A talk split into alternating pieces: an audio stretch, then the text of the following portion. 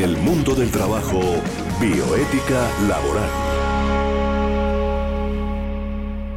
Y hoy tenemos una invitada muy especial, siempre nos ha acompañado con su, eh, sus comentarios, la doctora eh, Patricia, doctora Patricia del Ministerio del Trabajo. Doctora Patricia, buenos días. Buenas tardes. Doctor, muy buenas tardes para todos. Bienvenida. A ustedes muchas gracias por la invitación. La doctora Patricia Garzón, que siempre nos ha acompañado con sus magníficos comentarios, ¿no? Del Ministerio del Trabajo. Así es, muchas gracias. Hoy vamos a hablar con ella, un tema que es bastante actual porque se está iniciando las conversaciones, y ya está la mesa de concertación laboral eh, en funcionamiento. El, el, propio presidente de la República la inauguró, de tal manera que hablaremos con la doctora Patricia acerca de ese tema. Pero continuemos con la encíclica. A ver, eh, eh, pues Julián, habíamos quedado la última vez en la necesidad de preservar el trabajo, que lo estableció la encíclica del Papa Francisco y los términos en que el Papa consagró en esta encíclica la preservación del trabajo. Eh, yo quisiera que Julián nos hiciera este resumen. Con gusto, Tito. Bueno, creo que es, es bastante importante resaltar el último comunicado de, que surgió de las conferencias episcopales, ¿no? con referencia a la, a la encíclica Laudato Si, el cual muy acertadamente pues resaltan varios elementos que conllevan precisamente a insistir en la grave problemática que se está viviendo y que para, estos, eh, para esta conferencia no se están viendo avances significativos, ¿no? Parten de que el, el, tiempo es un lujo que no tenemos. ¿sí? sí eh, los jóvenes están reclamando un cambio y, la humanidad como tal no está reaccionando frente a eso. Sí. Habla de los derechos de los mal vulnerables que deben de estar siempre en la agenda climática. Eh, el deber moral de que tenemos de apoyar ese ese incremento máximo a 1.5 grados centígrados. Inclusive fue un, un, llamado reciente de la comunidad ambiental. Que el cambio debe ser profundo ¿sí? y duradero con estilos de vida sostenibles. La protección al conocimiento de estilos de vida de la comunidad indígena, se insiste en ese, en ese tema un cambio en el paradigma financiero, ¿no? Que sirva a la sociedad, que construya comunidades iguales, justas. Poner fin a la era de los combustibles fósiles, se insiste a través de estas conferencias de los obispos como respuesta al, Laudato Si. Y al sector agrícola una recomendación muy especial, ¿no? Eliminar el hambre en el mundo son tres, eh, son varios factores pues que esta conferencia episcopal recoge de, Laudato Si que insiste como base en, en, lo que el Papa Francisco, Francisco ha venido promoviendo desde su promulgación en, en Laudato Si. Y uno piensa que tienen toda la razón, ¿no? Porque realmente todavía vemos que, que no hay un consenso mundial en tema de un problema tan dramático que se está viviendo. Claro, claro. Bueno, em, si tenemos en cuenta que Colombia tiene 1.300 municipios, tal vez. 1.300 municipios son los municipios de Colombia. Más de mil municipios. Bueno, digamos que son alrededor de unos 1.300 municipios aproximadamente. Si en cada municipio un púlpito de esos de la Iglesia Católica eh, se diera a conocer esto, realmente daría eh, se despertaría mucho más el interés, ¿no es cierto?, de la gente por conocer a fondo el pedido del Papa Francisco sobre el cambio climático. Tito, la, experiencia personal, sí, que ya pues en algún, en, otro programa lo, lo, lo discutíamos, lo comentábamos, esa experiencia me permite a mí darle toda la razón a lo que usted está expresando, ¿no? Sí. Eh, cuando nosotros en el Quindío tuvimos el problema de, de, la palma de cera, pues de una especie que teníamos que proteger, pero que no la estábamos protegiendo porque era el cogollo que se utilizaba en, las, eh, en, eh, en el Domingo de Ramos. Era una, una, situación, cuando yo llegué a la corporación autónoma, eso venía de, años, pues, de estar eh, con esa costumbre. El principal aliado y el único que me sirvió para contrarrestar esa situación de que la comunidad católica ¿sí? dejara de utilizar esa especie fue hacer un convenio simple con el obispo de la diócesis. Y él irradió las órdenes a todos los sacerdotes y eso fue una maravilla. En un mes, en un mes antes de la Semana Santa, logramos contrarrestar una situación dramática que se estaba viviendo, pero que sirvió para que posteriormente ya todo eso, el, catolicismo en general, vivió una experiencia y la aceptó. Por eso lo, que usted está expresando es totalmente de acuerdo. Yo creo que la Iglesia Católica debería de ser más, eh, de apoyarse mucho en Laudato Si, que es el, mandato de su máximo jerarca en el mundo, para hacer unas acciones muy contundentes, porque tiene todo un escenario valioso en, elementos, tiene, tiene, tiene herramientas, eh, la gente le cree todavía, Colombia es un mundo católico, Colombia podría convertirse, de acuerdo a la percepción que usted tiene, en un modelo a nivel mundial de contrarrestar un, una degradación ambiental y aportarle a la lucha contra el cambio climático que hoy es, es una prioridad mundial. Correcto. Dentro de, esta, dentro de este esquema, Gabriel, eh, la bioética, eh, ¿cómo jugaría ahí? Eh, hay una parte de, la encíclica Laudato Si que refiere específicamente a la necesidad de garantizar un trabajo digno para que pueda respetarse la naturaleza y dentro de ese respeto a la naturaleza permitir la integridad moral del trabajador. ¿Por qué el Nos habla de este tema tan específico? Porque él viene de un pensamiento franciscano, inclusive la encíclica Laudato Si está basada en un documento del año 1200 de San Francisco de Asís, San Francisco nos habla del hermano Sol, hermano Luna, las hermanas Aves, el hermano Lobo. Y en ese orden de ideas se desarrolla un pensamiento ecológico. Y ese pensamiento ecológico, para que pueda dimensionarse y sea completo, tiene el componente humano y del trabajo. Y del trabajo es el tema que nos compete a nosotros porque tanto asuntos como un salario digno, que es el tema especial que vamos a trabajar hoy con Patricia, que es la concertación de las políticas salariales, tiene que ver con el bienestar humano y la calidad de vida. ¿Qué es la calidad de vida? Una bioética. Una bioética permite entender, dimensionar y explicar por qué es necesaria la calidad de vida en el trabajo, la salud en el trabajo. El Papa Francisco en su encíclica habla de una ecología cultural. A propósito de la ecología que habla eh, Gabriel, pues le recuerdo, por ejemplo, que junto con el patrimonio natural hay un patrimonio histórico, artístico y cultural igualmente amenazado. Es parte de la identidad común de un lugar y una base para construir una ciudad habitable. No se trata de destruir y de crear nuevas ciudades supuestamente más ecológicas, dice el Papa, donde no siempre se vuelve deseable vivir. Hace falta incorporar la historia, la cultura y la arquitectura de un lugar, manteniendo su identidad original. Por eso la ecología también supone el cuidado de las riquezas culturales de la humanidad en su sentido más amplio. De manera más directa, reclama prestar atención a las culturas locales a la hora de analizar cuestiones relacionadas con el medio ambiente, poniendo en diálogo el lenguaje científico, técnico, con el lenguaje popular.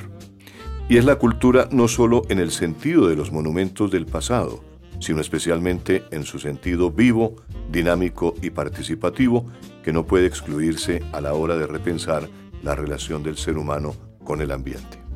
Claro, y, todo ser humano necesita, primero, para poder comer, trabajar, pero que ese trabajo sea digno. ¿Y cómo es un trabajo digno?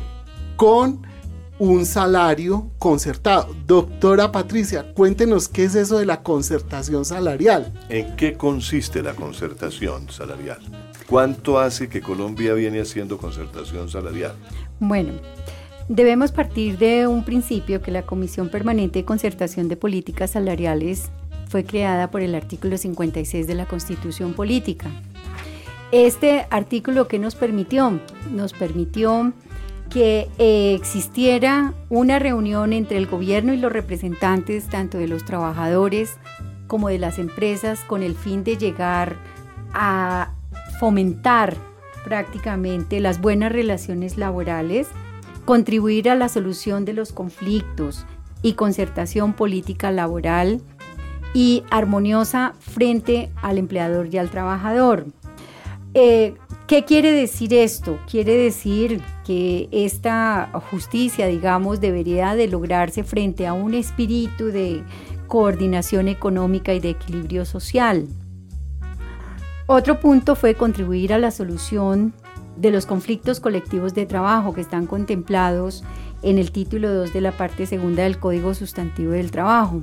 Estos conflictos colectivos que siempre se han tratado de llegar a acuerdos entre las organizaciones sindicales y los empresarios, ha creado, una, un, ha creado un ambiente muchísimo mejor porque se han podido sentar y se han podido concertar ciertos aspectos en cuanto a los beneficios y en cuanto a las solicitudes o peticiones de estos trabajadores que hacen frente a sus empleadores.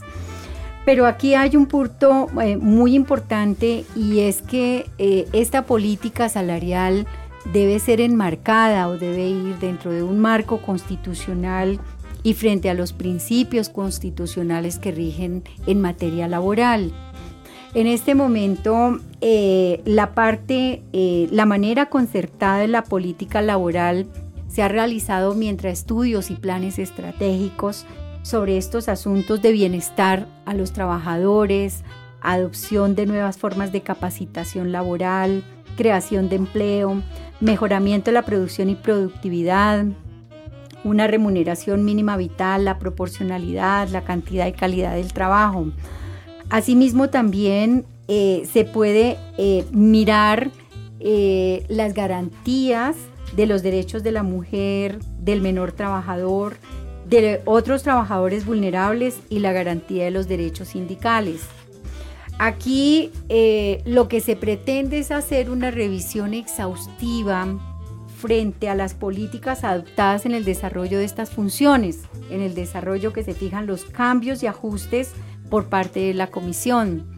Tengamos en cuenta que la ley 278 del 2006, creo que fue, perdónenme, les corrijo, de, perdónenme, de 1996, eh, también eh, fortaleció por parte de la función pública estas políticas salariales que hoy en día se están trabajando.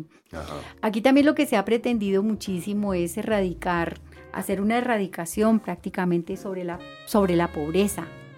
Eh, sobre el hambre, lo que decía ahorita el doctor Gabriel Ignacio, mejorar y lograr una enseñanza frente universal, más que todo universal, y promover la igualdad entre los géneros, la autonomía de la mujer, reducir la mortalidad infantil, eh, la salud materna eh, y combatir la pobreza extrema y del hambre. Prácticamente esas políticas nos han permitido. Doctora Patricia, a mí me llama la atención que países como Alemania, por ejemplo, no tengan una concertación laboral. Y allí ah. se pagan los mejores salarios. ¿Ah? Sí. Porque son medido los salarios de acuerdo a las a, los eh, digamos a las a las eh, eh, profesiones no al nivel de cada de las de los de los profesionales.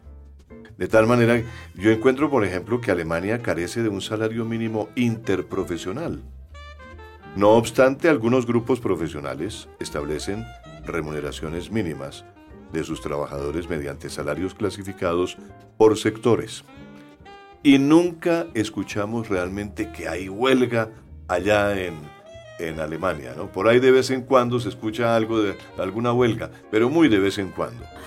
Lo que pasa, doctor, es que Alemania eh, tiene en cuanto a los salarios mínimos una supletorialidad, digámoslo así, suplen estos trabajos que tienen allí las personas. ¿Por qué? Porque eh, no existe como esta política salarial, porque allá se trabaja es por horas no tienen unos puestos fijos, es decir, la parte técnica, eh, allí esta parte técnica que manejan en Alemania es totalmente diferente porque la gente trabaja en los bares, la gente trabaja en lo que le salga.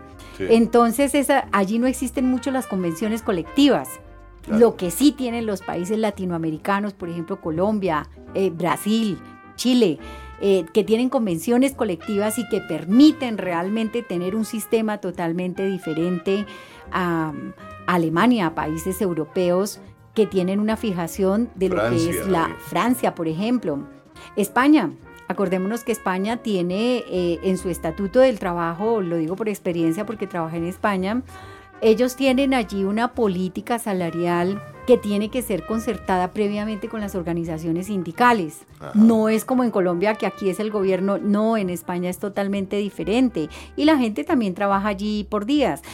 ¿Cuál es la garantía que tiene Colombia? Colombia tiene una política salarial que es llegar a esa formalización de trabajo que permita que existan los convenios contractuales entre empresas y trabajadores. ¿Por qué? Porque en Colombia tenemos dos modalidades contractuales. Una, que son los contratos que se tienen directamente con las empresas y otro que son los contratos por prestación de servicios. Pero ¿qué es lo que pretende estas políticas? Que realmente el trabajador tenga una garantía, un mínimo vital a la seguridad social, a su salud, a su pensión, a sus riesgos laborales, mientras que los independientes, que en este momento no están formalizados porque tienen un contrato que se rige ya sea por las normas mercantiles o por las reglas civiles, ellos tienen que asumir el 100% de su seguridad social. Entonces esa formalización también, estas políticas salariales han llevado también a que el gobierno colombiano eh, o el Ministerio del Trabajo formalice a aquellas personas que se han encontrado frente a un contrato por prestación de servicios o frente a unos contratos que están por horas o por labor u obra contratada, entonces ya tienen unas garantías laborales mejor. ¿Quiénes integran la mesa de concertación en este momento aquí en Colombia? ¿Quiénes integran? pues entre empleadores. El, gobierno. El gobierno, el gobierno eh, principalmente, los empleadores o las empresas. Es representados ahí por los gremios, me imagino. sí, claro. ¿Cierto? Sí, Son los gremios los que están representando a los empleadores. A los empleadores. Y los trabajadores están representados por las organizaciones por las organizaciones sindicales. Digamos, en este momento la CUT, la CTC, la UTC, las confederaciones, están participando dentro de estos análisis, estudios y valoraciones de la política salarial. Perfecto. Y en este momento, eh, ¿en qué van las conversaciones? O sea, ya se iniciaron las conversaciones que por esta época de fin de año eh, se hace para concertar un, un mínimo. Bueno, el Ministerio del Trabajo, yo creo que, que nuestra nueva ministra con la doctora Alicia Arango, ella en este momento pues está haciendo sus reuniones. No tengo pleno conocimiento frente a sus reuniones, su agenda, pero, pero sé que en este momento se está haciendo una activación bastante, tanto así que ya han llegado a Buenaventura con el fin de, de implementar, de generar este empleo que se está presentando a nivel nacional y a nivel país. El expresidente Álvaro Uribe, senador de la República además, por ahí soltó una idea de que quería que, hubiera un, salario mínimo eh, con un buen aumento este año, con un buen incremento este año, basado precisamente en que eh, la gente necesita mejorar su nivel de vida, que necesita realmente pues, eh, estar acorde con, otros países, porque el salario mínimo en Colombia se ha venido como deteriorando un poco, ¿no? Eh, Muchísimo. Y entonces, dentro de esa política, pues obviamente el, planteamiento del expresidente Uribe no se, no, no se ha notado todavía muy bien, no, como que no fue de muy buen recibo. Sin embargo, en, las, en los últimos días que se está hablando de una ley de, de, financiamiento, eh, que prácticamente es una reforma tributaria, se está hablando de que se necesita un salario mayor que pueda realmente pagar ese tributo que en un momento determinado se apruebe en la reforma tributaria que se está tramitando en el Congreso.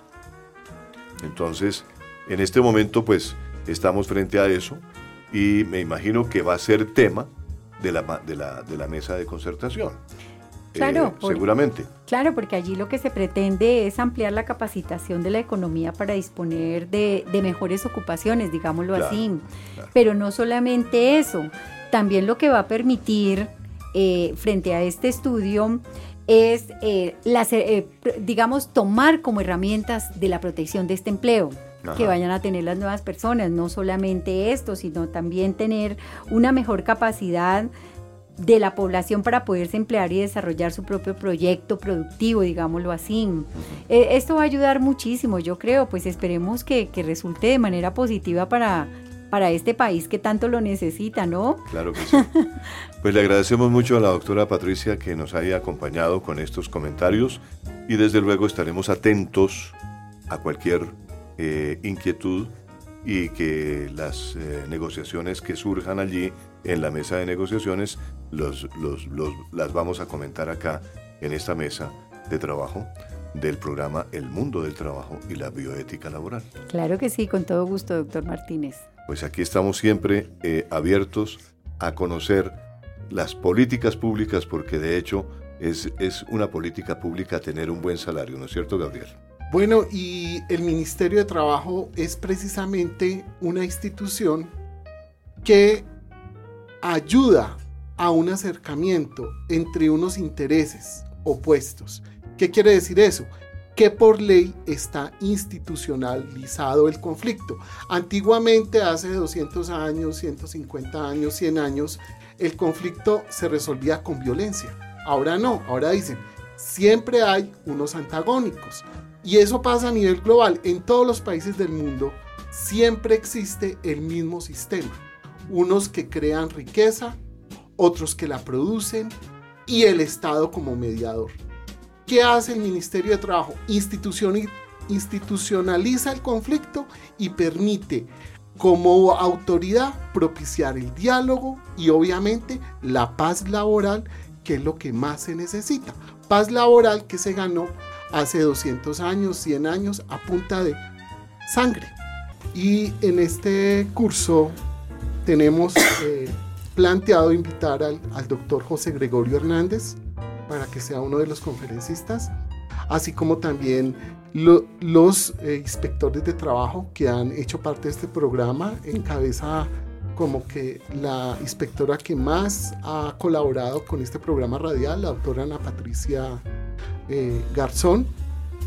Y también vamos a invitar a eh, especialistas en temas de difusión de derechos humanos, como es el doctor Tito Martínez, que él eh, se ha desempeñado en toda su trayectoria laboral divulgando los temas como los derechos humanos, en temas como familia, en temas como estrategias de comunicación.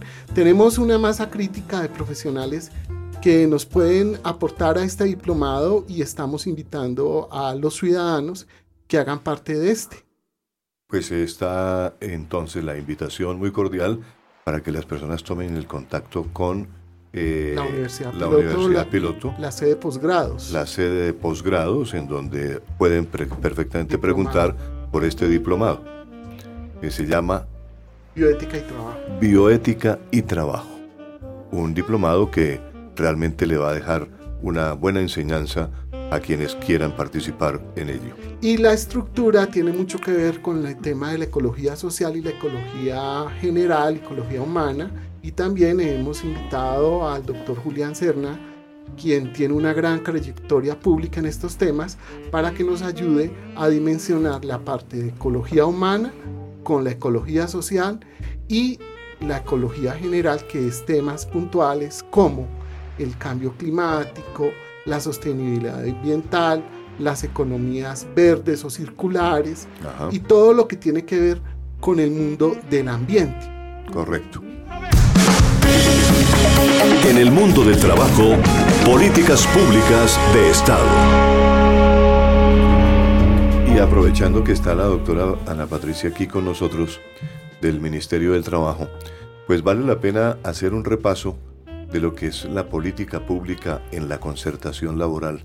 Doctora Ana Patricia, le dejamos todo el espacio que quiera para que hable usted sobre este, eh, este tema que, es, que usted lo domina muy bien. Bueno, muchas gracias. Bueno, primero que todo debemos hablar sobre las regulaciones de las relaciones laborales y una prevención a la intermediación laboral en el sector público.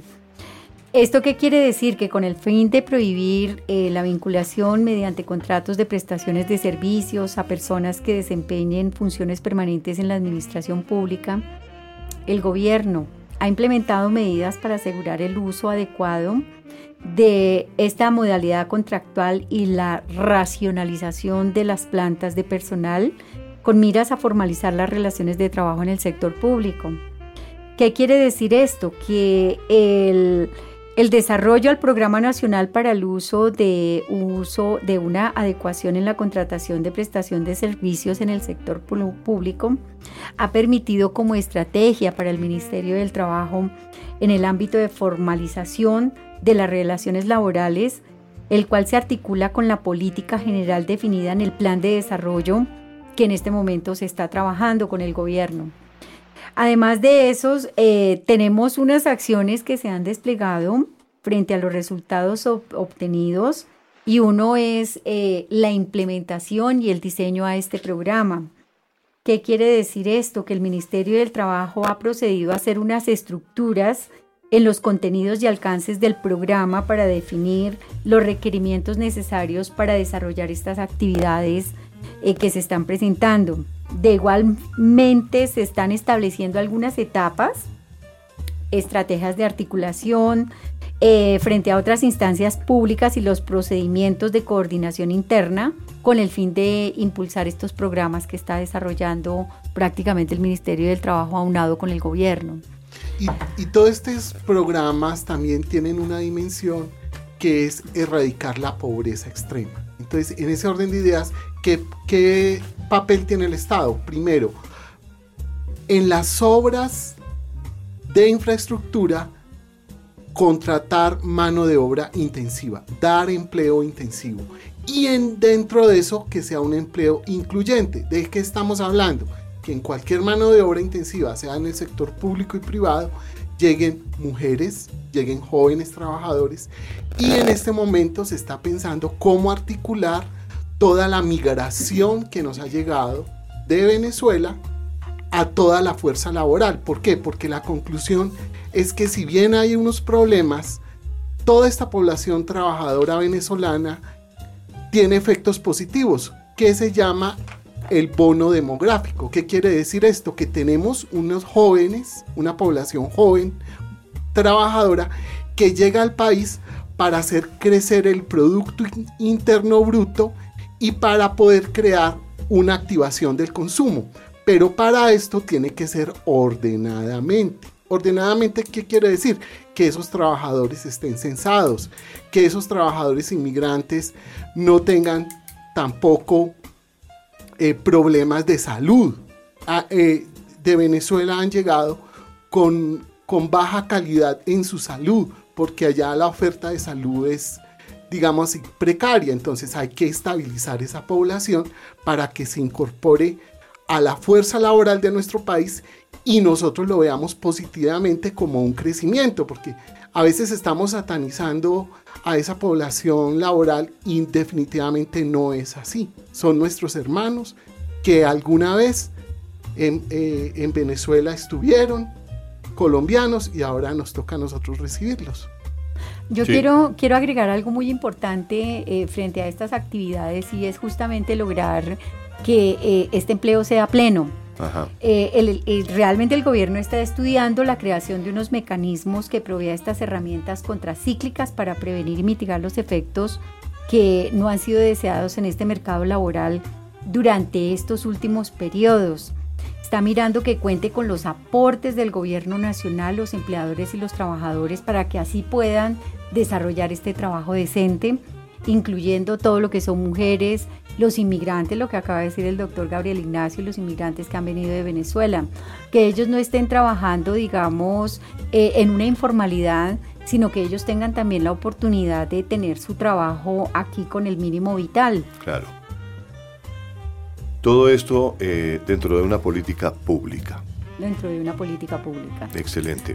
Muy bien, estamos en el mundo del trabajo y la bioética laboral y yo quiero eh, preguntarle aquí a Julián sobre todo esto que hemos hablado en el día de hoy, eh, aunado pues a, estos análisis que hemos hecho en programas anteriores, desde el punto de vista de la, de la encíclica papal, eh, Laudato Si. ¿Cómo Julián Serna eh, ve el panorama laboral colombiano dentro de la, dentro de la política de Laudato Si? Quisiera ser optimista, ¿no? Sí. Pero, pero uno realmente ve que, que una encíclica de esa proyección tan interesante, de tanta fuerza, tanta convicción, tantos elementos para tener en cuenta, no ha tenido todavía el desarrollo importante que debería de tener, ¿no? Claro. Creo que la Iglesia Católica en su conjunto tiene una herramienta, pues con todo el respeto, una herramienta fantástica que de desarrollarse como debería de ser, creo que sería una oportunidad grande para, en este caso, enfrentar una problemática del cambio climático con decisión, con entusiasmo, con ideas, sin atropellar, ¿sí? aún más con, con muchos menos recursos, ¿sí? económicos me refiero, a lo que la gente piensa que hay que, hay que invertir. Creo que la encíclica da todos esos elementos, especialmente para llegar a la conciencia de la gente, que es lo que aún falta mucho por desarrollar este problema del cambio climático no es de normas solamente, como lo establece el Papa Francisco en su encíclica. Esto es un programa de un componente social, educativo, ¿sí? bastante, bastante ambicioso, pero repito, creo que la Iglesia Católica en su conjunto debería de ser más, más eh, contundente para que esta encíclica pueda tener todo el conocimiento de la población. Dentro de lo que es la política laboral, pues hay que tener en cuenta también que el Estado hoy en día cuenta con un acuerdo de paz que se ha venido desarrollando y que se está aplicando. Eh, de todas maneras, con los problemas que haya tenido o que no haya tenido, pero de todas maneras la política de acuerdo del acuerdo de paz es una política que ayuda también al estímulo del trabajo, ¿no es cierto, doctora Patricia? Sí, claro tiene que estimularlo de una u otra forma. Lo que pasa es que los jóvenes, yo pensaría que hoy en día, que se está enfocando como en la parte de lo que llamamos los milenios, no están aprovechando las oportunidades que en este momento está brindando el gobierno, es mi apreciación, eh, como para ese emprendimiento laboral. Claro. Entonces yo creo que ellos también ahorita se tienen que pellizcar y decir, bueno, yo tengo que arrancar con algo, porque es increíble cómo se están desaprovechando las, oportunidades, que está brindando el gobierno colombiano. Muy bien, hoy hemos hablado de concertación, hoy hemos hablado de políticas públicas, hoy hemos hablado de la encíclica papal Laudato Si, de las declaraciones conjuntas que se dieron eh, precisamente sobre la parte climática por parte de las conferencias episcopales y desde luego el curso que va a dictar la Universidad Piloto de Colombia aquí eh, sobre trabajo y bioética y obviamente eh, destacar eh, todos estos aspectos que tocan con el mundo laboral que quisiéramos desde luego tener más tiempo, pero se nos agotó ya el tiempo.